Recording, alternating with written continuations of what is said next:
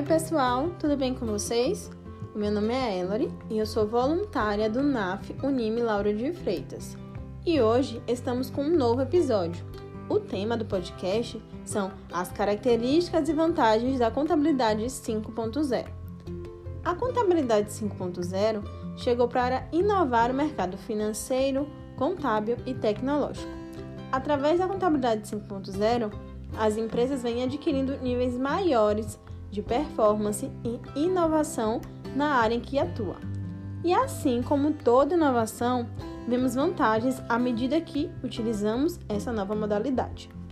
Algumas das vantagens da contabilidade 5.0 são claramente vistas nos processos de BPO financeiro, contabilidade consultiva, contabilidade digital, automação digital, terceirização da contabilidade, desde que a atividade não seja o objetivo fim da empresa, e também o processo de integração e simplificação do setor financeiro com a contabilidade. Através das vantagens da contabilidade 5.0, podemos verificar características específicas dessa inovação do mundo contábil. A primeira delas é a precisão da tecnologia. Outra característica é a agilidade nos processos, a redução de erros e também podemos citar a centralização de dados como uma característica muito forte, pois torna a tomada de decisão mais ágil e mais precisa, devido aos relatórios que são emitidos em tempo real. E esse foi mais um episódio do nosso podcast. Qualquer dúvida pode entrar em contato conosco nos nossos canais de atendimento, seja Instagram ou WhatsApp, só procurar pelo NAF Unime Lauro de Freitas. Espero que tenham gostado e até a próxima. Tchau, tchau!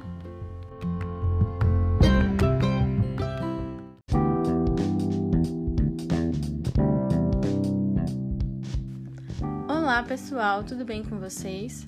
O meu nome é Ellery e eu sou voluntária do NAF Unime Lauro de Freitas, trazendo para vocês mais um episódio daqui do nosso podcast, com o tema adicional de 25% na aposentadoria.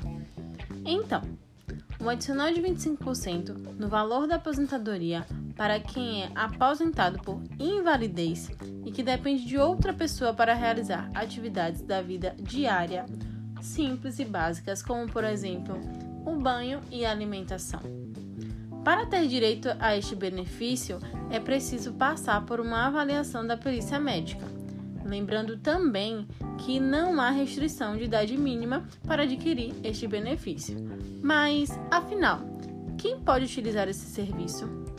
Pessoas já aposentadas ou em avaliação de aposentadoria por invalidez, que tiver uma ou mais das seguintes doenças: cegueira total, paralisia dos dois braços ou das pernas, perda de nove dedos das mãos, perda das pernas, de forma que a prótese seja impossível de ser utilizada, perda de uma das mãos ou dos dois pés, mesmo que a prótese seja possível, doença que deixa a pessoa acamada, incapacidade permanente para as atividades básicas diárias.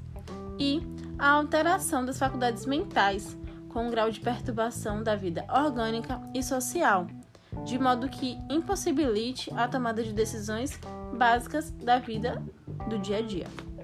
Assim, a avaliação da perícia médica dirá se o aposentado terá direito a este aumento de 25% no valor do benefício. Após a perícia no INSS, o resultado ainda precisa da aprovação do supervisor da perícia médica. E para finalizar, os documentos necessários para a solicitação do adicional são CPF, documentos médicos que afirmam a dependência dos segurados de terceiros e o termo de representação legal ou uma procuração que seguido dos documentos da pessoa que irá representar, que irá cuidar do segurado.